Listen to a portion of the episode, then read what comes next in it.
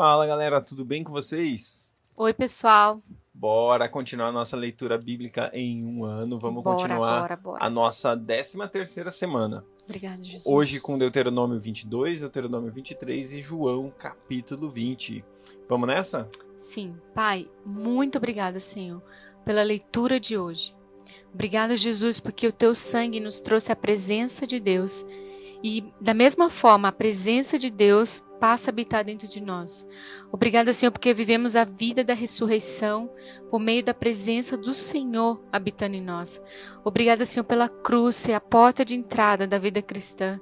Obrigada, Senhor, porque esse mesmo poder da ressurreição é um estilo de vida para nós, Senhor, que nos faz experimentar ao teu poder vivendo dentro de nós. Obrigada pela tua presença, Espírito Santo. A tua presença que ressuscitou Jesus vive dentro de nós, nos permitindo viver uma vida segundo a Jesus. Obrigada, Espírito Santo, porque sem o Senhor nos capacitando, a gente jamais teria uma vida semelhante a de Jesus. Sem a Sua presença, a gente não poderia amar, perdoar ou viver uma vida pura diante do Senhor. É tudo graças a você. Obrigada, Espírito Santo, por habitar dentro de nós. Muito obrigada, Senhor, por nos fazer o teu povo. Obrigada porque o sangue de Jesus nos permitiu que nos tornássemos um povo na presença de Deus. Amém. Aleluia. Vamos lá. 13 terceira semana, quarto dia. Deuteronômio, capítulo 22. Se o boi, a ovelha de ou a ovelha de um israelita se extraviar e você ouvir, não ignore o fato, mas faça questão de levar o animal de volta ao seu dono. Se este não morar perto de você ou se você não o conhecer, leve o animal para casa e fique com ele até que seu compatriota venha procurá-lo e você possa devolvê-lo. Faça o mesmo com o jumento, com a capa e com qualquer coisa perdida que encontrar. Não ignore o fato. Se você vir o jumento ou o boi de um israelita caindo no caminho, não o ignore. Ajude-o a pôr o animal de pé. A mulher não usará roupas de homem, e o homem não usará roupas de mulher, pois o Senhor, o seu Deus, tem aversão a todo aquele que assim procede. Se você passar por um ninho de pássaros, numa árvore ou no chão, e a mãe estiver sobre os filhotes ou sobre os ovos, não apanhe a mãe com os filhotes. Você poderá apanhar os filhotes, mas deixe a mãe solta para que tudo vá bem com você e, com, e que você tenha vida longa. Quando você construir uma casa nova, faça um parapeito em torno do terraço, para que não traga sobre sua casa culpa pelo derramamento de sangue inocente, caso alguém caia do terraço. Não plante dois tipos de semente em sua vinha. Se o fizer, tanto a semente que plantar como o fruto da vinha estarão contaminados. Não are a terra usando um boi ou um jumento do mesmo sob o mesmo jugo. Não use roupas de lã e de linho misturados no mesmo tecido. Não é, faça borlas nas quatro pontas do manto que você usa para cobrir-se. Se um homem casar-se e depois deitar-se com a mulher, rejeita, e depois de deitar-se com a mulher, rejeitá-la e falar mal dela e difamá-la, dizendo: Casei-me com essa mulher, mas quando me cheguei a ela descobri que não era virgem, o pai e a mãe da moça trarão aos líderes da cidade junto à porta a prova de sua virgindade. Então o pai da moça dirá aos líderes: Dei a minha filha em casamento a este homem, mas ele a rejeita. Ele também a difamou e disse: Descobri que sua filha não era virgem. Mas aqui está a prova da virgindade da minha filha. Então os pais dela apresentarão a prova aos líderes da cidade, e eles castigarão o homem aplicarão a ele a multa de cem peças de prata, que serão dadas ao pai da moça, pois aquele homem prejudicou a reputação de uma virgem israelita, e ele não poderá divorciar-se dela enquanto viver. Se, contudo, a acusação for verdadeira e não se encontrar a prova da virgindade da moça, ela será levada à porta da casa de seu pai, e ali os homens da sua cidade a apedrejarão até a morte. Ela cometeu um ato vergonhoso em Israel, prostituindo-se enquanto estava na casa do seu pai. Eliminem o mal do meio de vocês. Se um homem for surpreendido deitado com uma mulher do outro, os dois terão que morrer, o homem e a mulher com quem se deitou. Eliminem o mal do meio de Israel. Se uma cidade, se numa cidade um homem se encontrar com uma jovem prometida em casamento e se deitar com ela, levem os dois à porta daquela cidade e apedrejem-nos até a morte. A moça porque estava na cidade e não gritou por socorro, e o homem porque desonrou a mulher de outro homem. Eliminem o mal do meio de vocês. Se contudo um homem encontrar no campo uma jovem prometida em casamento e a forçar, e a forçar somente o homem morrerá não façam nada à moça, pois ela não cometeu pecado algum que mereça a morte. Esse caso é semelhante ao daquele que ataca e mata o seu próximo, pois o homem encontrou a moça virgem no campo e, ainda que a jovem prometida em casamento gritasse, ninguém poderia socorrê-la. Se o homem se encontrar com uma moça sem compromisso de casamento e a violentar e eles forem descobertos, ele pegará, ele pagará ao pai da moça 50 peças de prata e terá que casar-se com a moça, pois a violentou. Jamais poderá divorciar-se dela. Nenhum homem poderá tomar por mulher a mulher do seu pai, pois isso desonraria a cama de seu pai. Deuteronômio capítulo 23.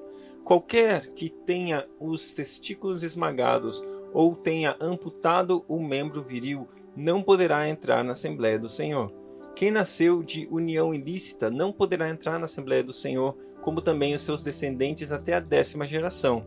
Nenhum Amonita ou Moabita ou qualquer dos seus descendentes até a décima geração poderá entrar na Assembleia do Senhor, pois eles não vieram encontrar-se com vocês com pão e água no caminho, quando vocês saíram do Egito. Além disso, convocaram Balaão, filho de Beor, para vir de Petor, na Mesopotâmia para pronunciar maldição contra vocês.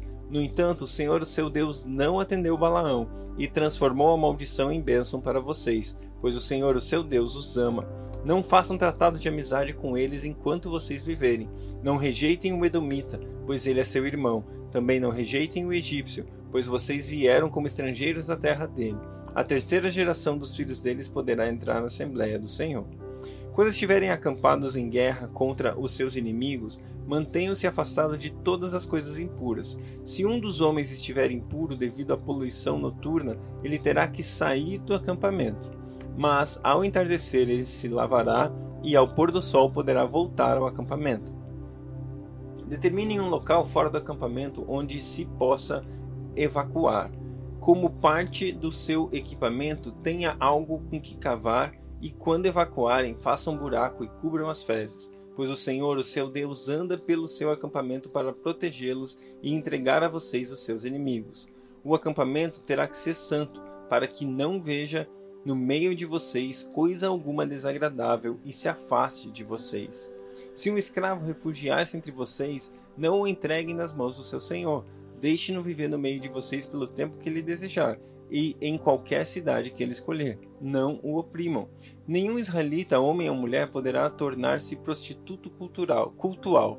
Não tragam ao santuário do Senhor, o seu Deus, os ganhos de uma prostituta ou de um prostituto, a fim de pagar algum voto, pois o Senhor, o seu Deus, por ambos tem repugnância. Não cobrem juros de um israelita por dinheiro, alimento ou qualquer outra coisa que possa render juros. Vocês poderão cobrar juros do estrangeiro, mas não do seu irmão israelita, para que o Senhor, o seu Deus, os abençoe em tudo o que vocês fizerem na terra que estão entrando, para dela tomar posse. Se um de vocês fizer um voto ao Senhor, o seu Deus, não demore a cumpri-lo, pois o Senhor, o seu Deus, certamente pedirá contas a você, e você será culpado do pecado se não o cumprir. Mas se você não fizer voto, de nada será culpado. Façam tudo para cumprir o que os seus lábios prometeram, pois com sua própria boca você fez espontaneamente o seu voto ao Senhor, o seu Deus. Se vocês entrarem na vinha do seu próximo, poderão comer as uvas que desejarem, mas nada poderão levar em sua cesta. Se entrarem na plantação de trigo do seu próximo, poderão apanhar as espigas com as mãos, mas nunca usem foice para ceifar o trigo do seu próximo. João 20 No primeiro dia da semana, bem cedo, estando ainda escuro, Maria Madalena chegou ao sepulcro e viu que a pedra da entrada tinha sido removida. Então correu ao encontro de Simão Pedro e do outro discípulo, aquele que Jesus amava, e disse: Tiraram o Senhor do sepulcro e não sabemos onde o colocaram. Pedro e o outro discípulo saíram e foram para o sepulcro. Os dois corriam, mas o outro discípulo foi mais rápido que Pedro e chegou primeiro ao sepulcro. Ele se curvou e olhou para dentro, viu as faixas de linho ali, mas não entrou. A seguir, Simão Pedro, que vinha atrás dele, chegou, entrou no sepulcro e viu as faixas de linho, bem como o lenço que estivera sobre a cabeça de Jesus. Ele estava dobrado à parte, separado das faixas de linho. Depois, o outro discípulo que chegara primeiro ao sepulcro também entrou. Ele viu e creu.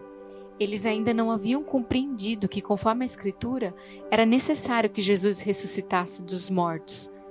Os discípulos voltaram para casa. Maria, porém, ficou à entrada do sepulcro, sepulcro, chorando. Enquanto chorava, curvou-se para olhar dentro do sepulcro e viu dois anjos vestidos de branco, sentados onde estivera o corpo de Jesus, um à cabeceira e o outro aos pés. Eles lhe perguntaram: Mulher, por que você está chorando? Levaram embora o meu senhor, respondeu ela, e não sei onde puseram. Nisso, ela se voltou e viu Jesus ali em pé, mas não o reconheceu. Disse ele: Mulher, por que está chorando? Quem você está procurando? Pensando que fosse o jardineiro, ela disse: Se o Senhor o levou embora, diga-me onde o colocou, e eu o levarei. Jesus lhe disse: Maria. Então, voltando-se para ele, Maria exclamou em aramaico: Rabone, que significa mestre. E Jesus disse: Não me segure, pois ainda não voltei para o Pai. Vá, porém, a meus irmãos e diga-lhes: Estou voltando para o meu Pai e o Pai de vocês para o meu Deus e o Deus de vocês. Maria Madalena foi e anunciou aos discípulos: Eu vi o Senhor, e contou o que ele lhe dissera. Ao cair da tarde daquele primeiro dia da semana, estando os discípulos reunidos à porta trancadas, por medo dos judeus, Jesus entrou, pôs-se no meio deles e disse: Paz seja com vocês. Tendo dito isso, mostrou-lhes as mãos e o lado. Os discípulos alegraram-se quando viram o Senhor. E novamente Jesus disse: Paz seja com vocês. Assim como o Pai me enviou, eu os envio. E com isso soprou sobre eles e disse: Recebam o Espírito Santo. Se perdoarem os pecados de alguém, estarão perdoados. Se não os perdoarem, não estarão perdoados. Tomé, chamado Dídimo, um dos doze, não estava com os discípulos quando Jesus apareceu. Os outros discípulos lhes disseram: Vimos o Senhor, mas eles lhes disse: se eu não vir as marcas dos pregos nas suas mãos, não colocar o meu dedo onde estavam os pregos e não puser a minha mão no seu lado, não crerei. E uma semana mais tarde, os seus discípulos estavam outra vez ali e Tomé com eles. Apesar de estarem trancadas as portas, Jesus entrou, pôs-se no meio deles e disse: Paz seja com vocês. E Jesus disse a Tomé: Coloque o seu dedo aqui e veja as minhas mãos. Estenda a mão e coloque-a no meu lado. Pare de duvidar e creia. Disse-lhe Tomé: Senhor meu e Deus meu. Então Jesus lhe disse: Porque me viu, você creu? Felizes os que não viram e creram. E Jesus realizou na presença dos seus discípulos muitos outros sinais milagrosos que não estão registrados neste livro, mas estes foram escritos para que vocês creiam que Jesus é o Cristo, o Filho de Deus, e crendo tenham vida em seu nome. Que uau, tremenda essa palavra, né? Que a sua semana seja uma semana onde é, lugares trancados do seu coração, Jesus possa simplesmente entrar por causa da fome e da sede que existe dentro de você. Que ele realize muitos sinais milagrosos que o seu coração precisa e que ainda não foram registrados no livro da sua vida e que você simplesmente creia que ele é o Cristo, o Filho do Deus vivo e que você tenha vida a partir do nome dele. Amém? Deus abençoe você.